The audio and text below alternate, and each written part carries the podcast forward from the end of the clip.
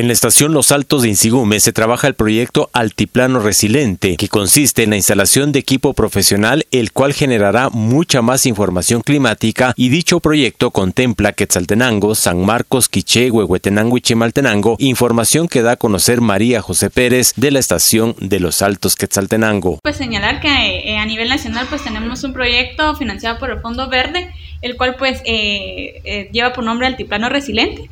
Este proyecto pues marca varios de los ejes, dentro de ellos pues se tiene la parte de, clima y eh, por parte de, de, UICN pues se tiene lo que es eh, una de las líneas de acción, eh, acciones de fortalecimiento, dentro de esas acciones pues se habla de la donación pues de, de equipo profesional, ¿verdad? en cuanto a estaciones automáticas, el cual pues estaría beneficiando en, que podamos tener mucha más información en lo que es el área de altiplano resiliente. Este proyecto pues contempla parte de lo que es el área de Quexaltenango, San Marcos, eh, Quiché, Huehuetenango y eh, Chimaltenango.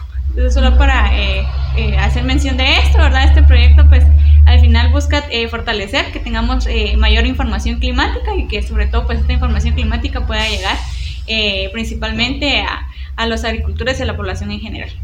¿Qué equipo comprende este, este proyecto? Bueno, en relación a esto, pues esto comprende lo que son estaciones automáticas, profesionales y semiprofesionales. Eh, en cuanto a los eh, la información que este equipo genera, pues eh, tiene lo que son principalmente los sensores de temperatura, máximas mínimas, radiación solar, eh, humedad relativa, así como también dirección del viento, velocidad y adicional pues temperatura de suelo.